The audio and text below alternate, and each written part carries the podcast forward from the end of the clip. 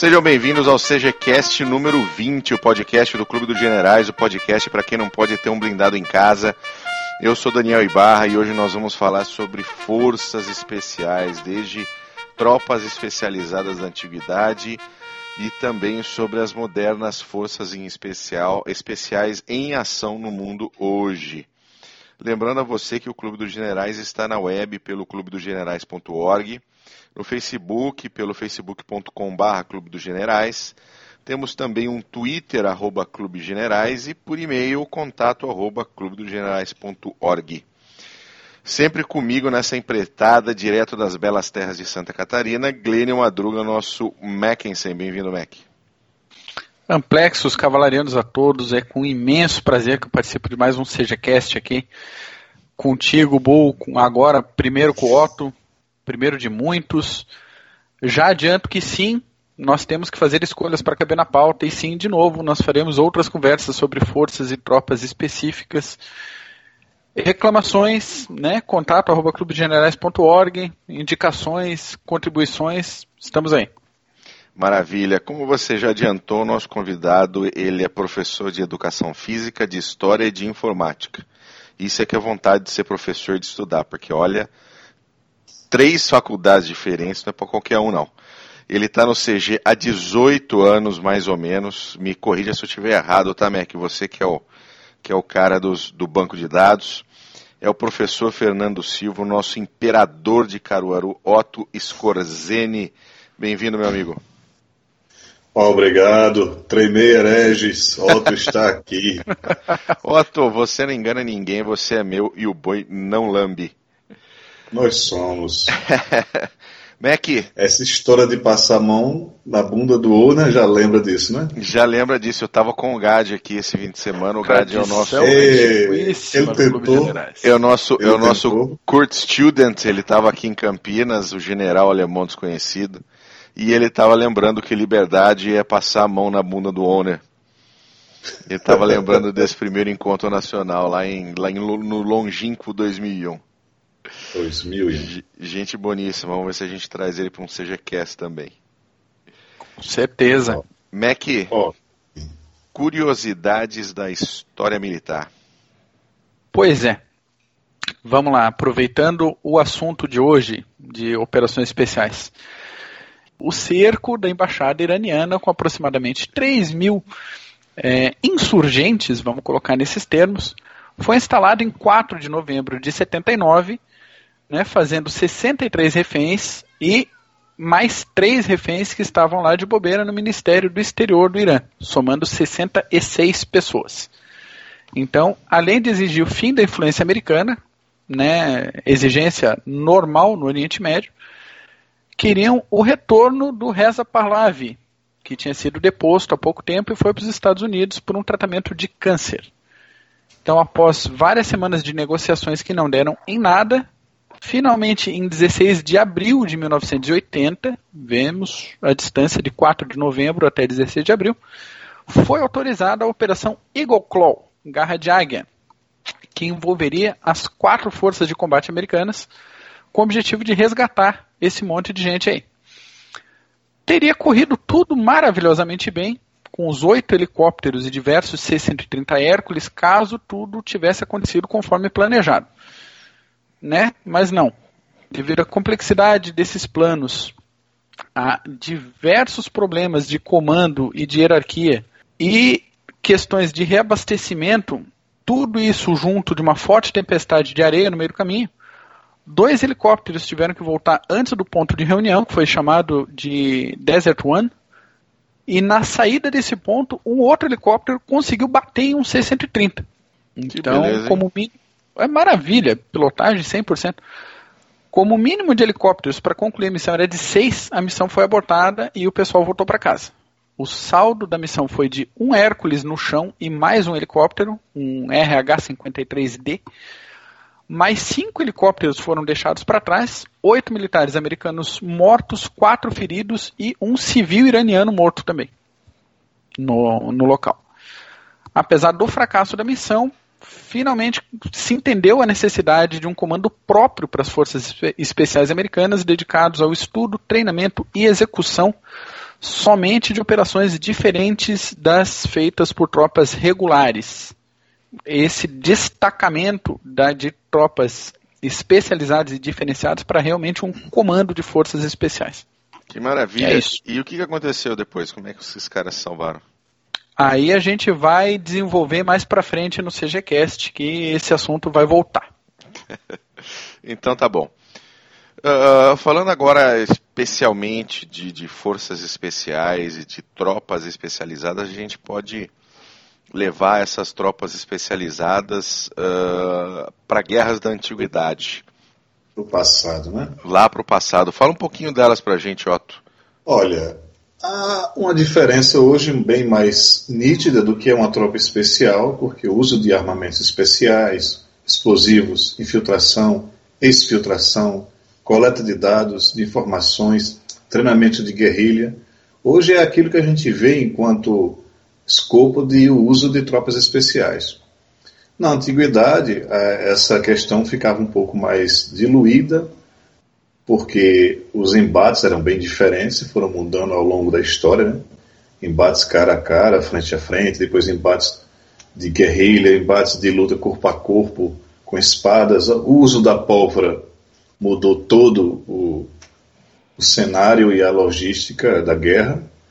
E aí a gente tem algumas unidades, ou digamos, exércitos, podemos assim dizer, não importando o tamanho, que são considerados percussores das tropas especiais que nós conhecemos hoje e que nós conhecemos na Primeira e Segunda Guerra Mundial. Por exemplo, é, havia toda uma filosofia de guerra dos espartanos. Esparta, ao contrário do que todo mundo pensa, não só tinha uma cidade chamada Esparta, tinha a cidade Esparta, mas tinha outras cidades que faziam parte do domínio daquela cidade-estado, que tinham toda uma logística e toda uma filosofia de criar guerreiros para o exército. E entre mesmo o próprio exército espartano, que já era uma elite, existia uma elite dentro da elite, que sempre chamado do, dos nobres espartanos. Não tem um, nome, é, vários nomes foram coletados ao longo da história, mas não é bom é, conjecturar sobre o que realmente teria, o nome que teria esses grupos. Os gregos também tinham uma coisa parecida, que eram os hoplitas, que eram mais infantaria, até porque a identidade de guerra ou, ou bélica de, de, Atenas sempre foi a marinha, né? enquanto que Esparta e outros sempre mais a guerra terrestre. Outras que nós podemos identificar são os ninjas, né? ou shimoshi, entre China e Japão.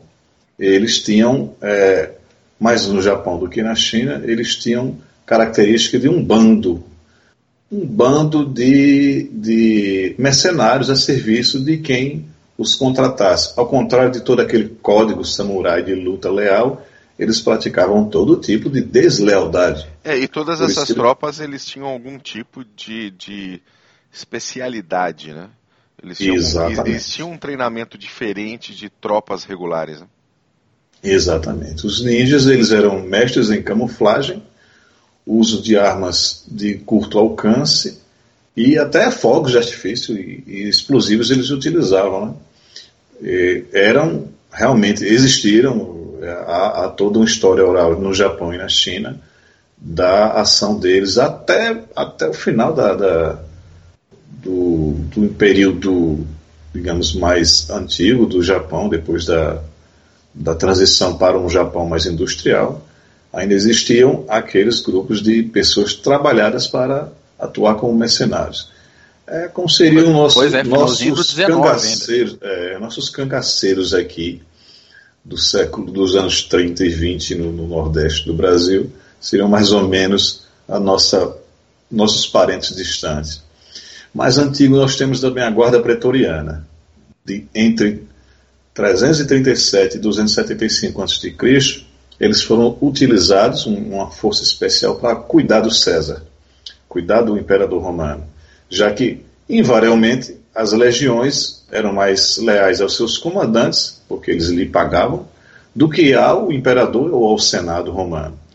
Então a guarda pretoriana foi colocada com esse intuito e ela tinha um treinamento especial até porque marchava e se deslocava menos do que as guardas, do que, do que as outras legiões, eram mais homogêneas. Se vocês lembram que as legiões romanas tinham gente de todos os cantos da Europa.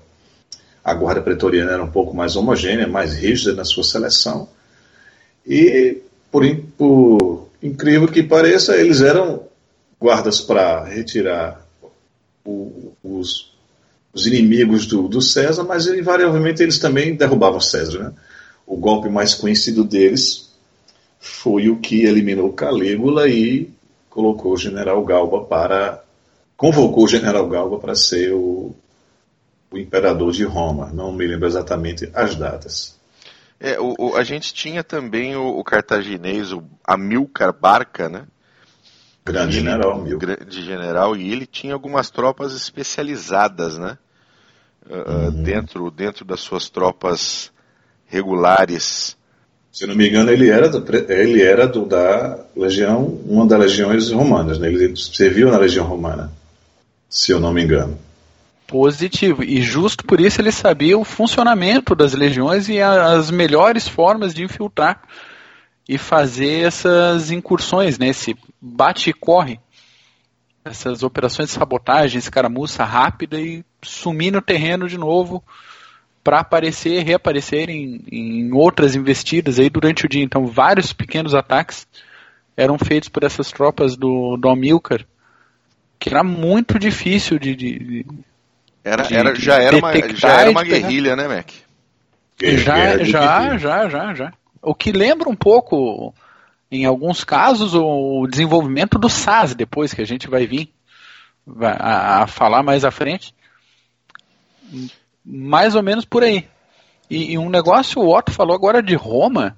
O, o Roma desenvolveu, não sei se é a primeira, mas é a primeira que eu tenho conhecimento, que montou é, unidades de marinha, né? Então eles camuflavam embarcações, disfarçavam ali de navios mercantes ou caracterizava como barcos de outro, outras nacionalidades, outros portos, para poder infiltrar soldados com o objetivo também de sabotagem de ações de guerrilha. Então dava é, se transformado no barco e o, encostava para soltar o pessoal. A profissão de, de espião é mais antiga do que a de prostituta, com certeza. ah, pois é, pois é. Eu acho que elas andam lado a lado ali, viu, é, nós temos também os imortais, né, que meio romantizado pelos filmes sobre retratando os espartanos, Sim. mas realmente existia no, no, no Império Persa, no, no, governo de Dário, os 10 mil imortais. Por que 10 mil? Porque sempre que um morria, 250, eles eram recompletados, para sempre terem 10 mil nessa tropa. O nome imortais vem disso, não que eles não morressem, mas porque sempre eram 10 mil certinho, redondinho. Era como Era se um... não morressem, né?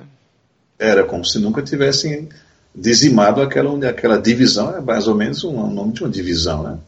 Também a, tínhamos uma que guarda. Que a, a, maravilha de ter recompletamento à vontade, né?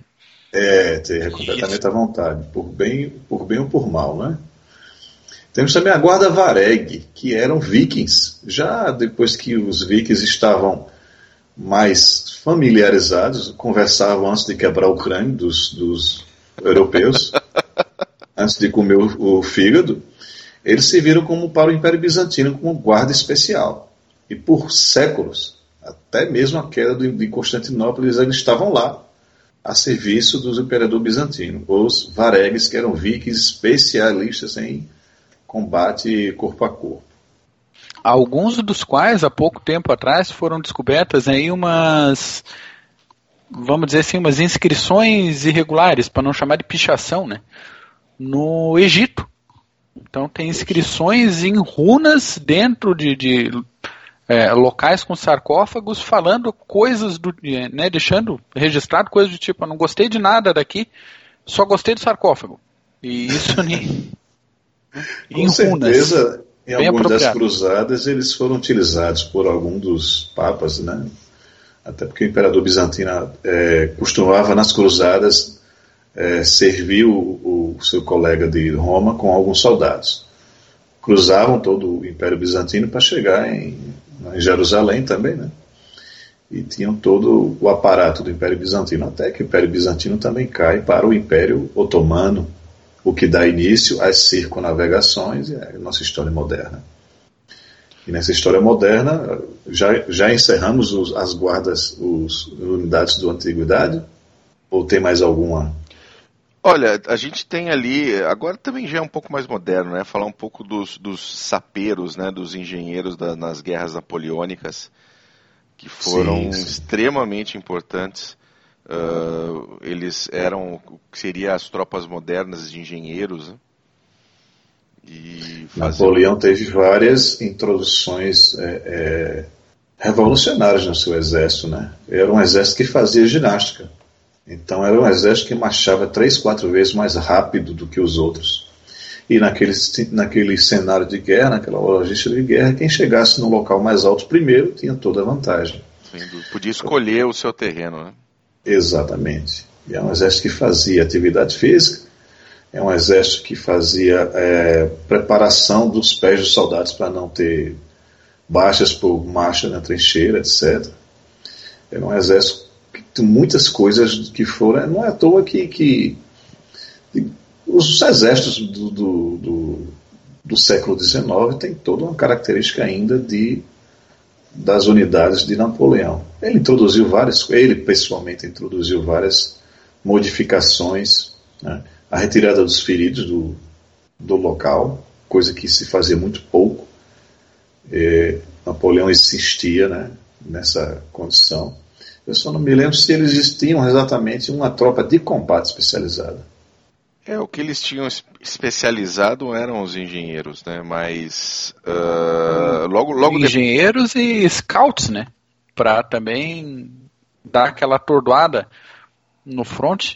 Tinha o pessoal né, não de, de operação direta como a gente tinha no, com o próprio Aníbal, mas para atordoar e ocupar os inimigos, impedir é, o devido descanso e atuações noturnas e é, barulho. Inaugurou a guerra psicológica, né? Exatamente, exatamente. Inaugurou a guerra psicológica. É, chegando mais para o fim do 19, a gente tem ali uh, talvez a primeira tropa de snipers da história, Isso. que era um corpo do, do exército indiano, né, do exército britânico. Uh, perdão, durante a, a Guerra dos Boeres, eu tô, tô Estou confundindo aqui. Mas durante a Guerra dos Bois a gente tem os assim, Lovat Scouts, né? Como os primeiros. Mas veja, os snipers, é, Bull, teve assim um registro em 1854 na Guerra da Crimeia, como sempre o britânico, né? Os britânicos são miseráveis na arte da guerra. Foi o primeiro a instalar luneta em fuzis de infantaria. É o tenente-coronel Dwight Davidson, na Guerra da Crimeia, em 1854. E aí ele já tinham essa especialidade, agregar essa questão do seleção de alvos, alvos específicos com a, o uso da luneta. É uma curiosidade do, da origem dos snipers. Uh, indo um pouquinho mais para frente agora, né? Começam essas tropas começam a ficar cada vez mais especializadas. Uh, nós tivemos um pouco disso também durante a Primeira Guerra com os Stormtroopers alemães, né? Eu acho é, que a gente mas pode. Os Bears, né? Como? Os comandos Bears da, da, da, da, da tentativa de, de, de, reunificação das colônias holandesas, que os ingleses não impediram, não? Sim. na África do Sul e Rodésia. E o nome comandos vem exatamente dele. Eu acho que vocês queriam falar na hora de falar de comandos, né? Deve não, pode assim. falar, pode falar. Isso aí. Você é o tá. convidado, meu querido. Você fala o que você quiser. É, então, a, a guerra chamada Anglo-Boer, Anglo-Boer, o Boer os, os é, colonos holandeses e britânicos também, na Rodésia e África do Sul e, e outras regiões ali.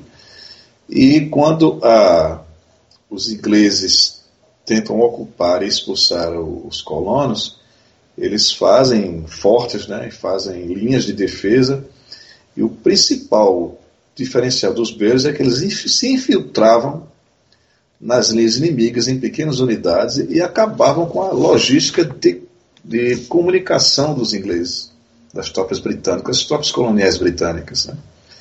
Então, o nome comandos que eles utilizavam, por numeração, comando 1, 2, 3, 4, 5, dependendo do objetivo.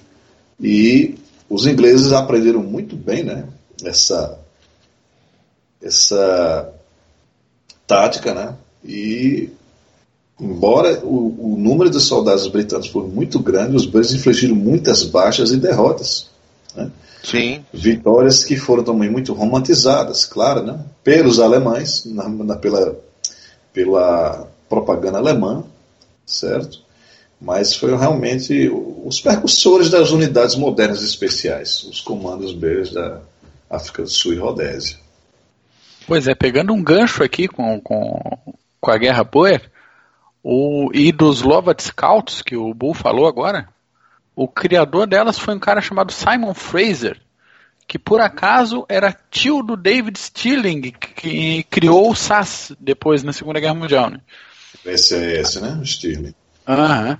O... Também os Lovat Scouts foi, foram a primeira unidade a usar roupas específicas para camuflagem, né? As ghillie suits, e foi considerada a primeira unidade de snipers do exército britânico. Vê que eles apanharam pra caramba do, dos colonos holandeses, mas aprenderam tudo que tinha para aprender também, né? Aprenderam bem. É assim, e é assim que o desenvolvimento acontece. Pois é, pois é. O, os Lovat Scouts continuam ativos, né? Agora eles fazem parte do Royal Artillery Regiment, como unidade de fuzileiros desse regimento de artilharia real britânica. Interessante que os britânicos eles não desprezaram, embora politicamente há, mas militarmente eles não desprezaram algumas unidades especiais de, ou pessoas ou com é, é, culturas especiais de, de guerra, como utilizaram sempre os nepaleses, né, do Nepal. Sim, os Gurkhas. Sim, sim, estão em serviço né? há 202 anos 202 com o exército inglês. anos, né? Não só com, e... o exército inglês, né? Uh, com, com, as, com, com, as independências que ocorreram pós Segunda Guerra Mundial, por exemplo, o exército uh, uh, indiano possui unidades de Gurkhas também. Sim, e sim. isso acabou se, se mantendo, né? O, os ingleses, acho que talvez por pela dor, entenderam que não, não, não, dá, não, não, não era uh, muito prudente você considerar como inferiores uh, o pessoal que era colonizado, né? Porque você tinha muita gente com uh, especialidades, né? Os Gurkhas, por exemplo, são uma, da, uma das minhas tropas preferidas, se não a, a, a, mais legal, né? Pelo menos dos mais selvagens que, que já se viram nos campos de batalha. É, você, você tá do outro lado da, da trincheira contra um Gurkha dá, dá um frio na é. espinha. Ver aquela cucre brilhando, saindo da bainha, é, essa desgraça só vai voltar com sangue. Exatamente, é uma, é? é uma tradição. Os japoneses, os japoneses tinham medo dos Gurkhas. Lá em Burma, eles já não se rendiam, né? E quando sabiam que eram Gurkhas do outro lado, é que não se rendiam mesmo. Eles sabiam que os Gurkhas iam retalhar eles. É, chegando, chegando um pouquinho agora, você, tá, você até comentou de Burma, mas todo o formato de forças especiais que nós temos hoje, seja, é, seja o SAS, seja a Delta Force, seja um SEALs, seja de que país for, elas, elas têm como uma base uh, os comandos britânicos da Segunda Guerra Mundial. Uh, foi, foi a primeira tropa que teve treinamento especializado, doutrina especializada, ação especializada, exatamente para fazer isso, todo o tipo de ação, da guerra, os fundamentos guerra das de, forças especiais, né? É, infiltração, exfiltração, coleta de informação, é, sabotagem, treinamento de, de, de, alô? Pode falar, estamos te ouvindo. Treinamento de, de resist, da resistência, levar informações de resistência. E nisso aí temos, antes mesmo dos, dos, dos comandos da Segunda Guerra Mundial, nós tivemos essa filosofia de infiltração e treinamento com o mestre, para mim, o grande mestre das forças especiais, que se chama, alguém vai pensar que eu vou dizer que é o Scorsese, mas para mim se chama-se T.I. Lawrence. O Lawrence da Arábia foi realmente o mestre das forças especiais, o mestre de, da, da guerra de psicológico, ou guerra de infiltração, ou guerra atrás das linhas inimigas. O Heider Milline, ele realmente foi um mestre. E acho que todos os grandes comandos, ou todos os soldados que entraram, optaram pela guerra não convencional, tinham ele como um, um grande ídolo. Né? É, Ao lado dele, Leto Warbeck também seria um dos grandes nomes dessa, dessa arte diferente de fazer guerra. É, para quem não sabe, é, ou para quem nunca ouviu falar dele, o Thomas Edward Lawrence, uh, ele era conhecido como Lawrence da Arábia, inclusive ficou muito famoso com, uh, com o filme Lawrence da Arábia, e, e, ele ficou muito famoso porque ele era oficial britânico de ligação durante a revolta árabe, uh, durante a Primeira Guerra Mundial, e foi o que o Otto falou, né? O trabalho dele atrás das linhas inimigas foi impressionante, realmente. Ele, contra as tropas otomanas, ele mobilizou centenas de divisões otomanas para é, lutar contra os árabes e aí retirou da, da possibilidade dos otomanos entrarem no, pelo estreito e, e entrarem para ajudar a Alemanha, o Império, a Hungria, o Império Austro-Húngaro na guerra. Eles tinham realmente toda uma programação feita e, inclusive, o Lawrence ele se afeiçoou tanto aos povos árabes, né? Sim. E começou a entrar em conflito muito grande com o alto comando britânico, que ainda queria pós-guerra simplesmente substituir o Império Otomano pelo Império Britânico, que foi o que aconteceu né, na Síria, na, na, na Palestina, sim, sim. no Oriente Médio como um todo. E Lawrence, para mim, morreu desgostoso dessa política britânica, porque ele teve realmente. Ele viu na, na, na combatividade do, das, dos insurgentes árabes, na força que eles tinham enquanto é, unidade pela religião, mas também pelo comando. Os emires eles tinham uma, uma, uma liderança muito grande. E o Império Otomano realmente ficou mais ocupado com eles na guerra do que com o restante das outras áreas da guerra. Só, só para o nosso ouvinte saber, uh, o Otto está comentando uh, sobre os mandatos britânico e franceses pós Primeira Guerra Mundial que substituíram os otomanos no controle dessas áreas, né?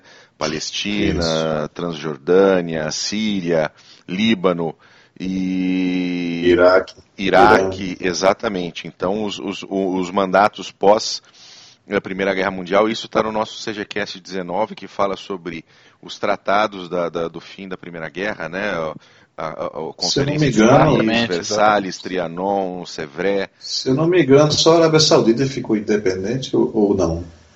É uma boa pergunta.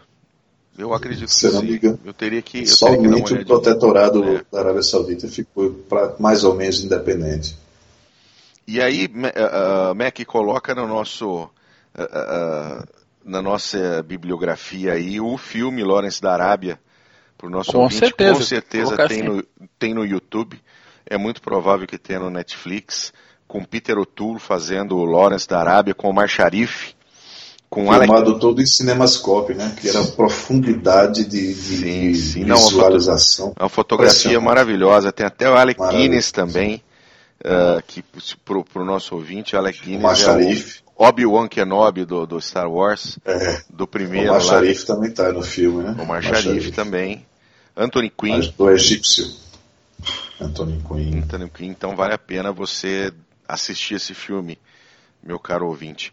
Mas voltando um pouquinho, voltando agora para os comandos, né? Os comandos eles foram tiveram um sucesso muito grande durante a Segunda Guerra Mundial, fazendo os trabalhos de sabotagem, fazendo trabalhos de ataque a, a, a unidades, ataque a, a locais de, de, interesse como uh, centrais telefônicas, uh, como uh, locais onde havia concentração de tropas, de combustível, de víveres do inimigo. Então isso foi o que deu estações de radar e rádio. Tudo que era possível para uma pequena tropa entrar e fazer efetivamente estrago com a logística inimiga, com o inimigo, eles faziam. É. Pois e... é, e tiveram uns, uns, comandantes que vale a pena a gente citar aqui, né? Alguns dos comandantes foram o Louis Mountbatten, que depois da guerra ele foi tutor do Charles, do príncipe Charles. O Simon Fraser, filho do criador do Lovat Scouts, e o Jack Churchill, aquele tarado que ia pro front de espada e Ele era flecha. Dos comandos, exatamente. Que tocava o foda-se a maneira antiga lá. Era do. Mas do o criador é o coronel Dudley Clark, né? O Sim, criador positivo. dentro do exército positivo. britânico é o coronel Dudley Clark. Exatamente. Depois passou para Robert Laycock, acho que até o final da guerra o Laycock era o, o comandante nominal e Mountbatten era o chefe das operações combinadas, porque aí pegaria os comandos do Exército, o SBS da Marinha, o SES da, da, da, do Exército também, mas parece, o nome parece que era da Força Aérea, mas era do Exército, né? Mas o Dudley Clark é aquele que, segundo o apelo de Churchill, iniciou o treinamento das tropas comandos. Especialista e apaixonado pela história dos Bears, o coronel Dudley Clark. É ele que dá esse nome, né? Isso. Um dos, um do, acho que um dos pontos altos uh, uh, de ação dos comandos uh, britânicos é o raid de Saint-Nazaire, que foi, que foi um ataque à, à base naval de Saint-Nazaire, onde existia o maior dique seco para ah, fazer. Certo de navios, né? Isso, o maior dique seco de navios para poder fazer toda a manutenção de grandes belonaves como o Bismarck e o Tirpitz. E eles fizeram, nós vamos falar do, do de Sanazé no, no PHM, no CGCast futuro, e eles pegaram um destroyer, uh, uh, fizeram com que um destroyer da Primeira Guerra, um antigo destroyer britânico, o Campbelltown, se parecesse com um destroyer alemão para poder chegar próximo o suficiente de Sanazé sem despertar muita, muito interesse fizeram um, um, a Força Aérea deu suporte, a Real Força Aérea deu suporte, fazendo um, como se fosse um bombardeamento para que toda a atenção tivesse no ar. E junto desse destroyer estavam várias lanchas uh, de madeira com os Royal Commandos uh, e eles conseguiram atacar essa base e jogaram o Campbelltown nas portas do Dique Seco e o Campbelltown cheio de explosivos foi explodir só no dia seguinte, ao meio-dia. E a cheio operação, de oficiais alemães. Cheio de oficiais alemães dentro. Inspeção. E foi considerado um sucesso, apesar de que apenas cinco comandos britânicos conseguiram voltar para a Inglaterra depois. Mas a gente vai Exato. dar mais detalhes disso depois. Esse foi um dos. É, desculpa, eu ia, eu ia perguntar, a gente vai passar direto pelos da Primeira Guerra, Storstruppen e Arditz? Não, vamos falar, pode falar aí, ó. Falar. Volta aí, volta aí que vale a pena. É, na Primeira Guerra, após a, digamos, essa estagnação das frentes, né, a guerra de trincheiras, o exército alemão começou a utilizar soldados é, que foram não escolhidos, eles eram voluntários, e um treinamento mais diferenciado para explosão, para infiltração, para que pudesse tirar o, o, campo minado e a linha de arame farpado para o grosso das tropas passarem conhecido como Storstruppen, ou tropas de assalto, os percussores dela lá dos Brandeburgs na Segunda Guerra Mundial. Essa, essa tradição dessa tropa especial passou de uma guerra para outra. Né? E realmente, em termos de tamanho, foi a maior unidade da, até a Segunda Guerra Mundial. É, eu acho que somente os paraquedistas norte-americanos, em, em questão de tamanho, se colocam em, em pare com os Stormtroopers na Primeira Guerra Mundial. E os Stormtroopers eles tinham a função de romper a linha inimiga, né, Exato. Otto? Romper. Num, num, numa, guerra de, numa guerra de trincheiras completamente paralisada, como foi o Fronte Oeste, o que eles Isso. tentavam era romper as linhas inimigas para poder ter o avanço. também montaram um grupo parecido chamado de Ardite, né? um grupo parecido para romper linhas embora a frente italiana tivesse mais altos do que linhas, eles também tinham um, um grupo parecido, baseado nas experiências do, já dos Stormtroopers. É, é, um desses oficiais do, do Stormtrooper é, levou essa ideia para África, onde as tropas coloniais é, no Congo, né? Era no Congo que a Alemanha tinha, Sim. tinha suas colônias o, era, tinha outros países por ali e Leto Vorbeck era o comandante que fazia, já quase 100, pela força do, do, do, bloqueio naval britânico, ele começou a usar seus soldados coloniais, né, os ascares, principalmente, que eram tropas coloniais do local, como tropa de infiltração e fustigação das linhas de comando, das linhas de abastecimento britânico. Também é considerado um dos mestres da arte de guerra, de guerrilha, ou que chamamos de BL, ou Bell, Behind Enemy Line, essa arte de fustigar o inimigo, sabendo que estará cercado por todos os lados. Ele foi o, assim, único general que terminou, general alemão que terminou a guerra invicto, né? Ele não sofreu nenhuma derrota em campo, o Vorbeck, durante a Primeira Guerra Mundial. Ele montou uma coluna, né? Uma coluna que saía serpenteando as, as unidades britânicas e atacava e fustigava e saía. Batia e sumia, exato. Exatamente. E é claro que usando um extremo conhecimento dos sascares do local, do terreno. O extremo é, conhecimento deles era utilizado. É, as, as, os, vamos dizer assim, os colonizadores, as metrópoles, aprenderam rapidamente a usar a, as vantagens que os seus coloniais possuíam, né? Inclusive, na Primeira Guerra foi a primeira vez que, que uma tropa colonial uh, venceu uma tropa de metrópole, se não me engano, foram os canadenses ou os, os australianos contra os alemães no fronte oeste. E ali eles começaram a perceber que não pode não pode ignorar, por exemplo, o conhecimento do terreno dos Ascaris, ou então o, o método de, de, de, luta dos Gurkhas. Uh, foi algo bastante, bastante interessante. Essa, esse conhecimento foi muito, muito bem empreendido pelos, pelos, pelos Buenas Verdes americanos na Guerra do Vietnã mais tarde, né? utilizando os montanhares.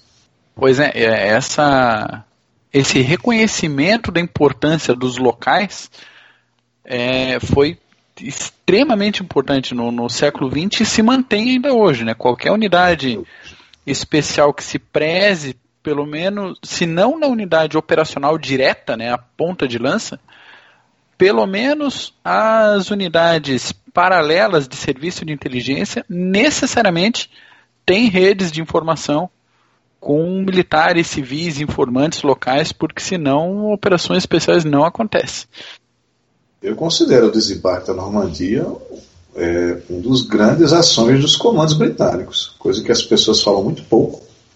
Mas a marcação das, das praias, reconhecimento das praias é, pelos comandos britânicos, bem antes do, do, do, do digamos assim, do, dia D, eles salvaram muitas vidas, marcando os locais melhores de desembarque das lanchas. Né? Os britânicos é que mais se completaram ou se aproveitaram dessas informações. Os americanos que queriam provar muita coisa, né?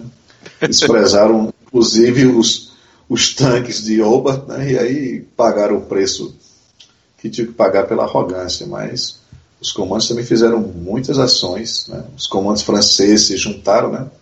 Mas vamos falar dos comandos. Né? comandos. É, o, primeira... Acho que aí o Churchill vai querer Não, introduzir a gente, a gente pode colocar um pouquinho, falar sobre a primeira tropa moderna de forças especiais, que foi o SAS, né, o Special Air Service, uh, liderado pelo David Stirling, uh, que ele, ele se, se voluntariou aos comandos ali por volta de 1940 e trouxe um, um, uma maneira diferente de fazer o treinamento e fazer a guerra uh, desse pessoal, né, Otto? Ele, inclusive, destruíram mais aviões do que a RAF. No, no, no, mais de 400 aviões da Luftwaffe na, no, na África do Norte. Muito mais aviões do que a RAF. O SAS, aviões em terra, por demolição e sabotagem. Às vezes eram sabotagens simples. Um furador, um furador, não sei de que exatamente, eu li no livro de eu chegava no ponto exato do, do, do, do líquido hidráulico do, do avião, furavam e saíam. Como é muito quente no outro dia, o líquido ao escorrer já estava, virava pó, que era 40 e tantos graus após, de manhã, os, os alemães não viam. E começavam a subir, e o avião caía, eu não sei exatamente quem fez esse score, né? De 400 aviões. eu acho muitos, muitos aviões sem nessa, nessa medida, né? Mas a, se os alemães não é, não disseram o contrário, né? porque certamente foi mais ou menos por aí. Pois é, o negócio começa até na nomeação da unidade, né? Destacamento é. L do Serviço Aéreo Especial. Quer dizer, além de não ser aéreo, ainda dá, daria a entender que são diversas unidades é, operando com essa característica no local. Arte de dissimular. De, depois, é, depois isso foi devidamente chupinhado pelo SEAL Team 6, né? Na criação do, do Team 6, que não tinha tudo isso. E foi para frente. Não tinham seis times, né? Não, na época não.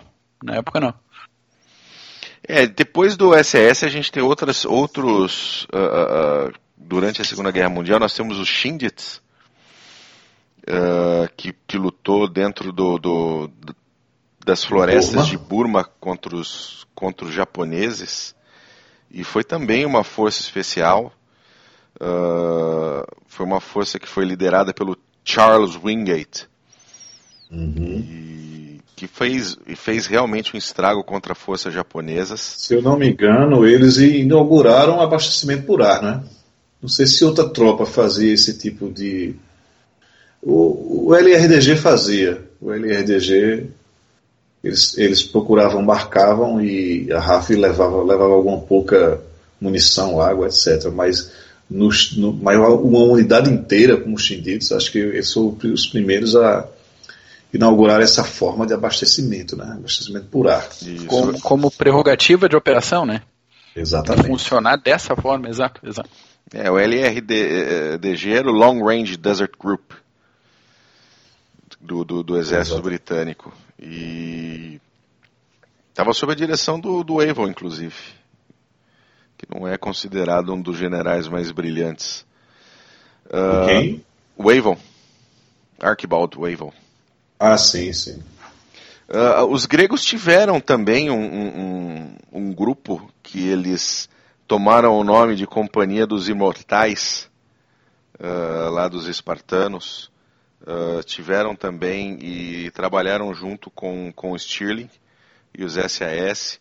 Os australianos tiveram também forças especiais durante a Segunda Guerra o Mundial. O polonês, o Exército Secreto de Pops, que também era uma unidade Exatamente, especial. Exatamente, bem lembrado. Só, só, um comentário rápido. Coronel que puta dor de cotovelo do cacete dos gregos, né?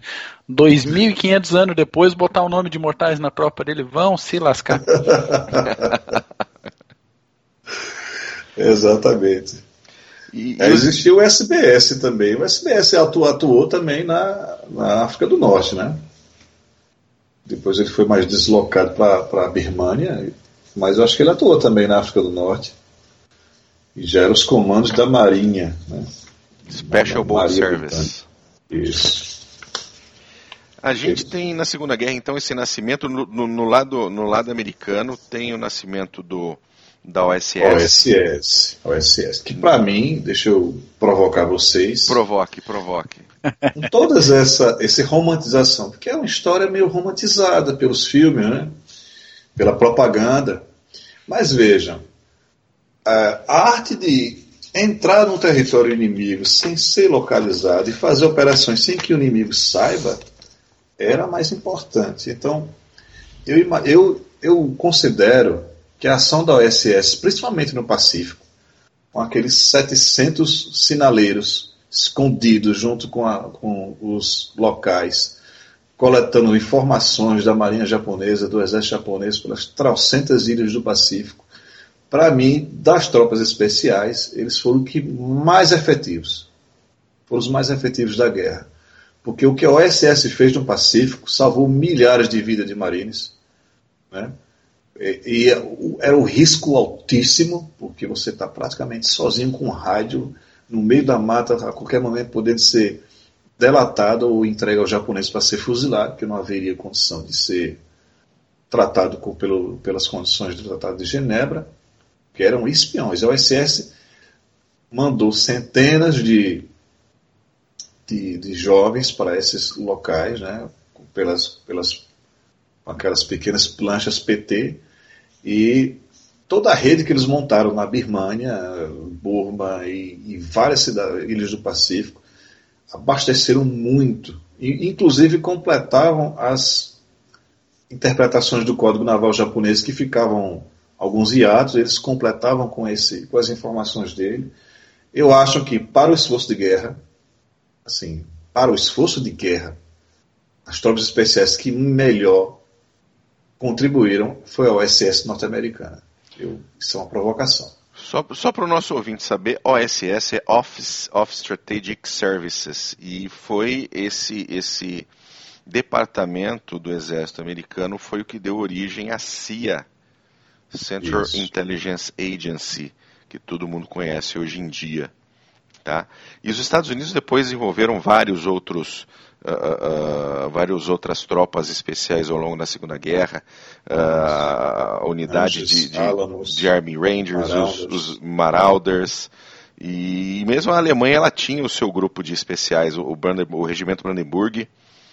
Né, um, era, uma, era uma unidade grande. Né? Eles eram herdeiros dos Stormtrooper e não me lembro aqui, aqui divisão alemã eles eram ligados, mas eles eram utilizados principalmente no início da guerra porque eles agrupavam todos aqueles alemães raciais que foram retirados da Alemanha, os, os, locais, os territórios retirados da Alemanha com o Tratado de Versalhes. Então existia uma babel de soldados alemães que falavam diversas línguas, né? e eles usaram bastante da quinta coluna, que a quinta coluna, para quem não sabe, é aquele aquela filosofia de se filtrar e provocar alarmes falsos ou informações falsas na retaguarda do inimigo. Então os Brandenburgs eram especialistas nesse tipo de infiltração, com, inclusive com uniformes dos, dos, dos países que eles estavam fazendo ação lá, com a língua utilizada lá. Então os Brandenburgs tinham centenas de soldados que falavam tcheco, polonês, russo, eslavo, de todas as línguas Yugoslavo, Chetnik. Então, o Brandenburg era exatamente esse tipo de unidade, unidade de infiltração, não era exatamente uma tropa de choque de combate, frente a uhum. frente. Né? Inclusive, a OSS vai fazer uma leitura desse tipo de, de ação para fazer também na Europa, com, com o uso da resistência holandesa e francesa, principalmente, a questão da coleta de informações. Os Brandenburgers depois que eles viraram uma unidade muito grande, acho que uma divisão, se não me engano, e mais ou menos o, o pensamento militar prussiano muito arcaico, assim, arcaico em certo sentido de é, obedecer ordem, porque convenhamos, o soldado especial, o soldado de tropas especiais, é um soldado que invariavelmente manda para puta que pariu o regulamento, né? Sim. E as ordens superiores. Ele vive muito mais livre do que o soldado regular. Então, os, os prussianos, aquela caixa prussiana da, da, da, do Wehrmacht, não via com bons olhos essa unidade e os relegou muito a segundo plano, o que faz com que eles entrem em massa para o regimento e a Verband SS né, de, de Otto Skorzeny mais tarde. Mas até, até o, o, o, surgimento dos comandos, eles eram a única força considerada especial para missões especiais que a Alemanha tinha. Né? Mas a outra força considerada era os paraquedistas. Os paraquedistas eu encaro que seja não forças especiais nem unidades, mas um, um treinamento especial. Especializado, né? Especializado, né? Não foram os primeiros, os primeiros enquanto unidade de combate foram os russos. Engraçado como os alemães copiaram quase tudo dos russos, né? Antes da guerra. Copiaram Acontece, a, convênio militar serve para isso, né? Copiaram toda a, a, comunicação, força aérea com blindados, com exército, com logística, copiaram a, a, toda a tática de deslocamento blindado, copiaram o uso dos paraquedistas, copiaram um monte de coisas. E os russos foram ao contrário, os soviéticos ao contrário, foram pegando os experientes instrutores, mas se tinha alguma coisa contra Stalin, nem que num sonho, ia para o Gulag, naqueles expurgos miseráveis dos anos 30, que acabou com todo o comando do exército soviético. Isso se explica muito a, a, as derrotas do exército soviético em 41. Não era somente o soldado, era o comando. O comando era de militares é, do partido, puxa-saco do partidos, ou elevados ao generalato, aos altos comandos, por ter simpatia do partido. Tanto que Rokossov estava na geladeira, né? Ele foi retirado da geladeira. É, e porque não tinha mais ninguém, né, cara?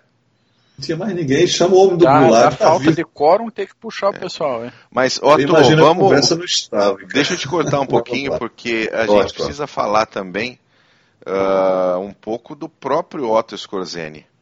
Exato. Porque exato. o próprio Otto Scorzeni, ele foi, ele tinha um grupo de força especial Isso. de extremo sucesso. Né?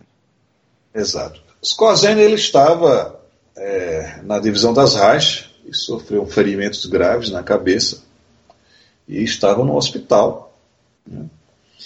E entra Walter Squellenberg, foi, foi ordenado por Hitler, que é o oficial da, das, da FNSS, ordenado por Himmler. Na verdade, foi Himmler que o criador das, dos comandos especiais é, da, do, alemães. Né? Já existia um regimento chamado SS Fallschirmjäger 200, era o batalhão 200 de paraquedistas alemães, que era considerado uma tropa especial também. Mas eles estavam todos sendo utilizados como tropas de combate normal, convencional, tanto os Brandeburgos quanto esses paraquedistas é, das Waffen-SS. Os Kozen entra um, um era um baixinho, branquinho, alguém quer entrar numa unidade especial. Ele estava, né, nessa época, já colocado num ambiente de escritório, né, estava na, na, na reserva da Das Reich fazendo o trabalho dele de engenheiro. E ele, é claro, né, prepotente, doido por aventura, né, que ele era esgrimista, aventureiro como ele, não queria mais ficar, não escondeu seu, a natureza dos seus ferimentos, né, já começou mentindo, como era de sua personalidade, e entrou no SS Jagdverband, que é, Friedenthal, porque Friedenthal é uma unidade de caça perto de Berlim, e teve esse nome oficialmente batizado. E, e ele, como um dos poucos oficiais que estavam, que tinham é, experiência de combate, foi colocado como comandante desse grupo. Era um grupo muito pequeno, com pouquíssimas, pouqui, começou muito pequeno, com pouquíssimos equipamentos, algumas metralhadoras externas, que ele achou maravilhosas por, pelo tamanho, pela condição de dobrar, pela maneira como elas não travavam e pela maneira como podia até trocar peças. Inclusive, ele pediu mais tarde, quando já tinha um prestígio, para que fossem fabricadas pela Alemanha as metralhadoras Stern, mas foi negado e aí Minas Britânicas, e aí começou a estudar toda a ação da, dos comandos britânicos na Noruega, né? Ele queria, ele queria uh, pegar, ele queria a experiência de tudo que tivesse dado certo, né? Que tivesse Exato. dado certo Foi, já. Ele, aí o que eu acho interessante, como eu já falei antes, no, o tal revisionismo espanhol, né? Que colocou vários aí artigos e, e documentários colocando Scorsese como um imbecil, como um aproveitador do momento, a serviço de Hitler, principalmente no episódio do Gran Sasso. E o cara é o, é iniciador de tudo. Ele foi a, na, na, nas unidades de, de, prisioneiros e conversou, primeiro puxando o saco, louvando, principalmente os comandos canadenses, né? dizendo que eles eram especiais, etc. E foi coletando por aí as operações deles, como era abastecimento, uso de rádio, essas coisas Pegou alguns rádios britânicos, que, se não me engano, ele dizia que eram melhores do que os. tinham mais alcance do que os rádios eh, alemães. Né? Começou a fazer uma tradução da, da operação. E, ao mesmo tempo, Himmler começa a, a apertar Schellenberg para que eles comecem primeiro. Isso já em 1942. 42 para 43, quando Skozent fica até 42 na Rússia, é ferido, vai 43 é que ele está, Jaco em 43 é que ele está na, na, na, na, nesse, na, no comando dessa unidade especial. E aí Himmler dá é, carta branca para ele fazer o, o, recrutamento. Quando ele vai no batalhão 200 SSS, acho que só ficaram os cozinheiros. Todo mundo foi embora junto com ele alugou alguns caminhões, é, pegou alguns caminhões lá e saiu levando todo mundo, fez do Friedenthal um centro de treinamento e os soldados estão cada vez mais especializados. É claro que tinha muita gente também dos Brandenburgers, e os Brandenburgers também ocorreram em, em porque um, da, um dos, dos, tratados que Hitler deixou que fosse criado o, grupo especial que todos fossem voluntários, para não retirar, suprimir tropas que ele considerava essenciais para uma ações de pequena porte.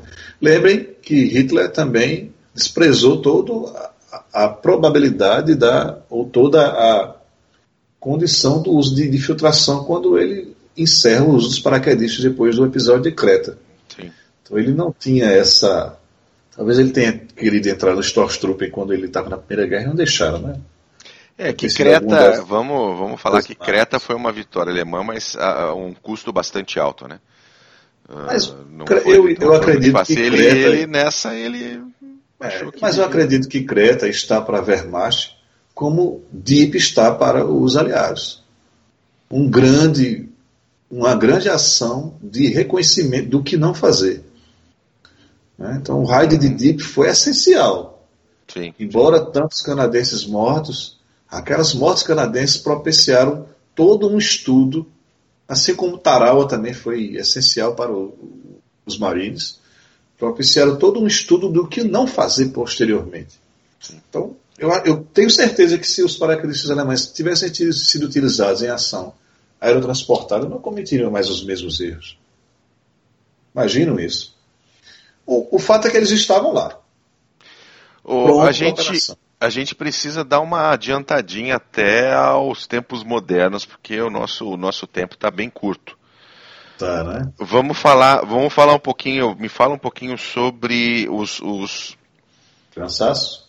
Atualidade, né? Não, estou falando dos tempos modernos mesmo, meu querido. Estou falando dos SEALs, dos Rangers, dos ah. Green Berets, da KSK, dos Spetnas, esses é, é, quais são as tropas especiais hoje que vieram de toda essa experiência durante a Segunda Guerra Mundial, né? De, de todos os lados, de alemães, de britânicos, de americanos.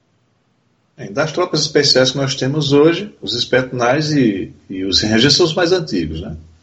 Porque os Rangers continuaram na Segunda Guerra, não foram desmobilizados. O SS foi, mas os Rangers não. E os Spetsnaz foram criados logo depois da Segunda Guerra Mundial, observando todas essas ações que ocorreram na Segunda Guerra Mundial. É, os Rangers deram origem às diversas outras forças especiais que os norte-americanos criaram. A, os, os que são os descendentes da OSS também, também são considerados precursores dele, eles tiveram seu reinício praticamente na Guerra do Vietnã, né?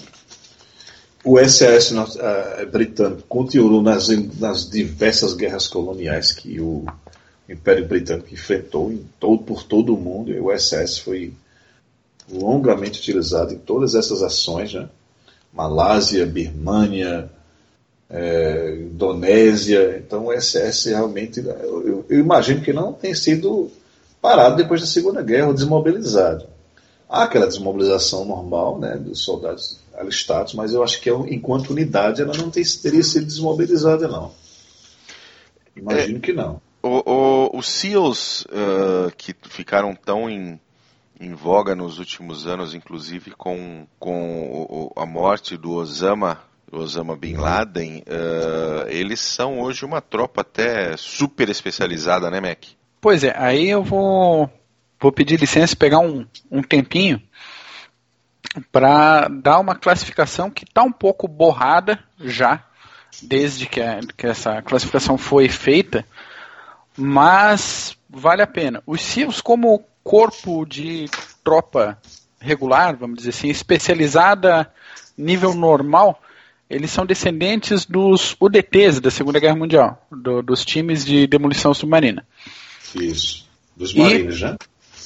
Da, da Marinha. Da Marinha, não da dos Marinha, Marines da Marinha, US Navy. E o tanto que a, a, tropa especial dos Marines hoje é o Marsoc, né?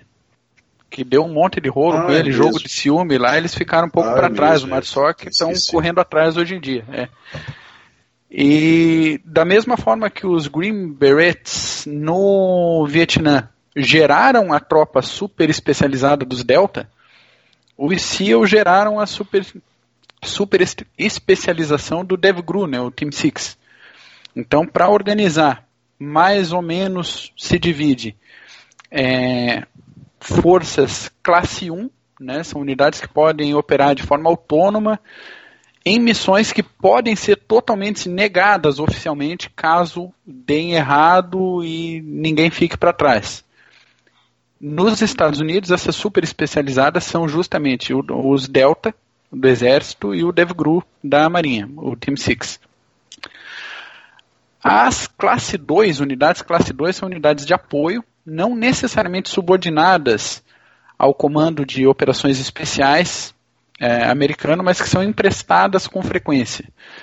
Então, tropas de inteligência de sinais, inteligência humana, inteligência técnica, que eram é, subordinadas diretamente à CIA até o 11 de setembro, mas que foram deslocadas direto para o Comando de Operações Especiais pelo Donald Rumsfeld, na época, para não ficarem dependendo de decisão da CIA para a questão de operações especiais, uma velocidade mais dinâmica, né?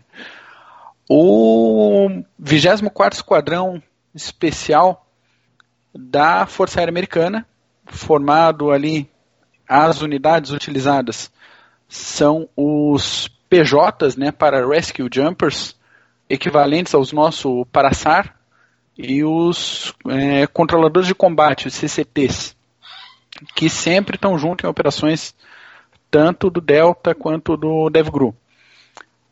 É, Para transporte, o 160 SOAR, Special Operations Aviation Regiment, pilotos do Exército, considerados aí melhores do que os pilotos da Força Aérea para helicópteros, então quando a gente vê aqueles Chinook fazendo umas manobras doidas, pousando só a traseira em cima de um barranco e evacuando o pessoal em um minuto, dois, é pessoal do SOAR. Uh, pilotos que tiveram envolvidos naquela ah, esqueci o nome da operação agora, mas na Somália, em 93, Sim. que caíram os dois helicópteros, foram derrubados e tal, os e deu aquele rolo. E os Black Hawk, exatamente. Pesadelo eram pilotos da. Garrison. Isso, eram o pessoal da 160 SWAT. E daí a classe 3, né, a classe 2 apoia diretamente o pessoal da classe 1 ali, Delta e Team 6, e a classe 3 que são as forças especiais tradicionais ah, os Buenas Verdes, Rangers, Seals, os outros times do Seals, né? E afins. Os Rangers, eles é, muito por conta deles que está borrado esse negócio de classe 1, classe 2, classe 3, que vários destacamentos dos Rangers estão atuando junto com os Deltas e com o DevGru. Isso. No Afeganistão, a gente vê então. Isso, a gente é, vê isso no, na operação na Somália, claramente, né?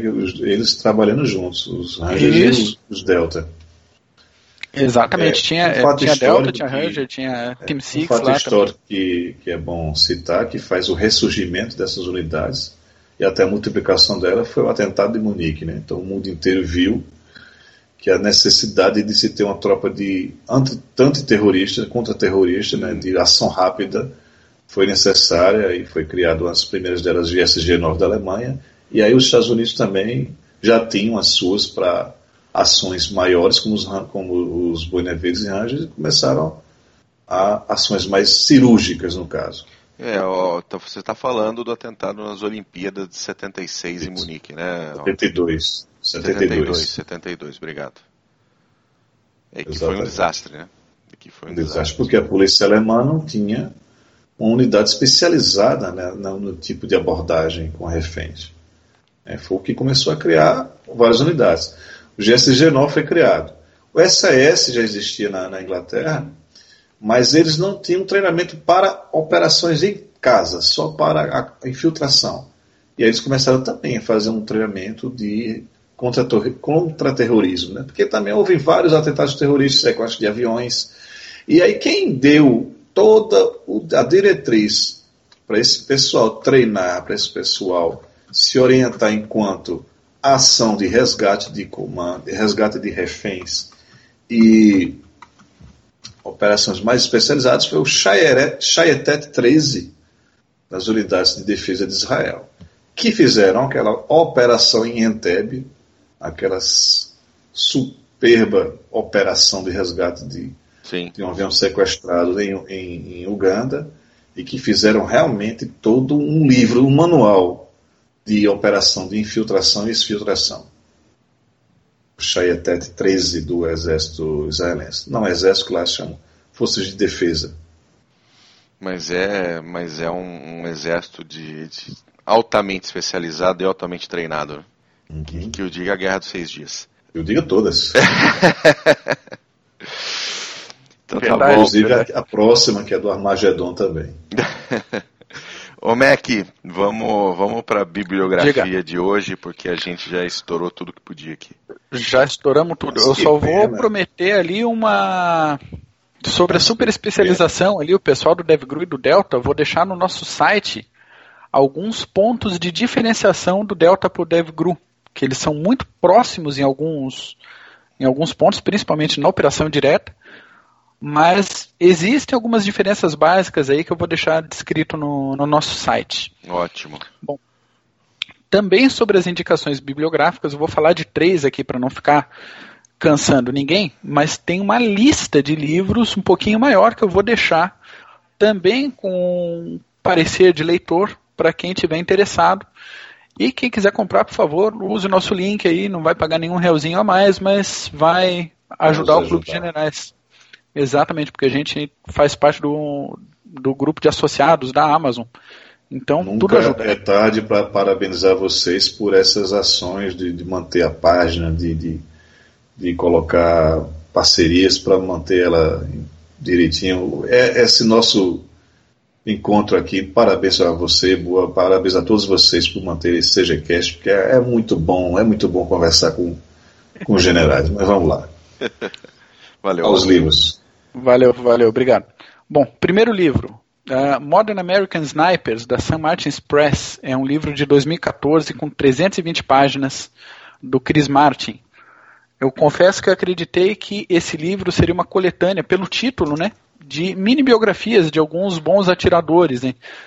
Mas esse livro, em particular, me surpreendeu por ele trazer a contextualização histórica de formação e estabelecimento tático e diferenciação clara entre as tropas de operações especiais como os Buenas Verdes, Deltas, Rangers, Marsoc, SEALs, Devegru, e assim como as relações de alguma dessas tropas com tropas estrangeiras, como SAS, SBS, GROM, por aí vai. Então, coisas que faltam em várias outras obras sobre a temática de operações especiais, tem aí. Tudo isso é permeado por inserções de militares e ex-militares que fizeram parte dessas forças. Muito bom livro, rapidinho, muito bom. Segundo livro, uh, The Red Circle, da St. Martin's Griffin, um livro de 2013 com 416 páginas do Brandon Webb já aproveitando para enganchar outras indicações. Então, para quem leu aí Sniper Americano, gostou do livro, para quem leu Lone Survivor, né, o grande herói, para quem leu o SEAL Team Six do Wasdin e curtiu a narrativa dele, esse livro, Red Circle, traz a carreira do Brandon Webb, desde a sua entrada no SEALs, o treinamento e sua carreira como sniper, algumas missões relevantes que ele participou, como o resgate do capitão Phillips, a sua alocação para reestruturar o sistema de treinamento dos snipers americanos e o início da, da trajetória dele fora do meio militar direto. Então, para ter noção da importância desse cara, entre os vários snipers que passaram pelo, pelo treinamento remodelado por ele, tem o Marcus Luttrell, da Operação Red Wings, do filme e livro Lone Survivor, e o Chris Kyle, do Sniper americano. Eles foram treinados já no no curso relaborado pelo web. Terceiro livro, para não cansar, Black Ops da Pegasus, é um livro de 2012, 496 páginas, do Tony Gerhardt. Ele vale muito a pena para quem busca um pouco do histórico também das forças especiais, principalmente Rangers, Boinas Verdes, Deltas, SAS, SBS e o Mossad, que a gente não podia deixar de fora. A narrativa às vezes é um pouco truncada por causa dos detalhes técnicos, mas compensa bastante por diversos estudos de caso e exemplos práticos operacionais que deram certo e outros que falharam miseravelmente, todos eles acompanhados de suas respectivas consequências. Aqui a gente faz o gancho lá com a curiosidade do, do início do CGCast. A operação Eagle Claw não funcionou e os reféns foram liberados depois de 444 dias, né? No dia que o Ronald Reagan prestou juramento como presidente dos Estados Unidos. Então, quando saiu o Carter, o Irã falou: ok, a gente devolve. Era só uma questão Isso pessoal. É em 20 de janeiro de 81. Então, começou em novembro de 79 e terminou só em 20 de janeiro de 81 essa operação no Irã. É isso, gente. Os próximos livros estão no site, por favor, deem uma olhadinha lá, que vale a pena. Tem, eu indiquei agora três livros em inglês, mas tem nas indicações alguns livros em português que vale a pena também. Muito bem. Uh, a gente chega no fim desse, desse CGCast sobre forças especiais. Ficou muita coisa ainda para a gente cobrir. Tem tem muita coisa interessante, o próprio Mossad, como você comentou. Uh, a gente precisa fazer um, um, um, pelo menos um PHM, ou seja, cast só sobre o Scorzene, porque ah, é, uma, é, uma, figura, é uma figura de extremo interesse para quem estuda história da Segunda Guerra Mundial. E, e a gente vai ficando por aqui. Mac, me diga as suas considerações Oi. finais. Ah, eu queria agradecer a todos os nossos ouvintes pela audiência, seja via feed, pelo agregador de podcasts, seja via site ou via o nosso canal do YouTube. Queria agradecer ao Bull pela impecável organização, condução no CGCast, ao Otto pela participação. Sempre um prazer, Otto, volte sempre com a gente aqui. E mandar um forte abraço para todo mundo e vida longa ao Clube de Generais. Otto, meu amigo, muito obrigado por você ter vindo. As suas considerações finais, por favor. Só tenho a agradecer a todos os hereges ouvintes, Alex Fischer, que a gente tenha mais um sobre Scorzena, aquela figura tão diferenciada da, da Segunda Guerra Mundial. Obrigado a todos vocês. É, é, muito bom falar com os generais, é muito bom falar sobre Segunda Guerra. É, e só para encerrar a questão dos, do, das tropas especiais, mas por mais interessante e espetacular que sejam as ações das tropas hoje, eu acho que nada era mais complicado, mais difícil do que, por exemplo, os Marauders atrás das tropas japonesas sem ter nenhum tipo de comunicação ou sem saber para onde vai Aqueles sim são os verdadeiros heróis das tropas especiais. Sem esse monte de tecnologia de hoje, né? Exatamente. Você tem um satélite para lhe guiar, lá vem os inimigos por aqui, por ali. Esses são os verdadeiros heróis. E longa vida ao Clube dos Generais, Bull e Maxon. Vamos voltar sempre que vocês me pedirem. Maravilha, excelente. Obrigado, Otto. E muito bom falar contigo de novo. Você ouvinte, obrigado por ter ficado com a gente esse tempo todo. E a gente volta na semana que vem. Tá certo? Valeu, um abraço, obrigado, tchau.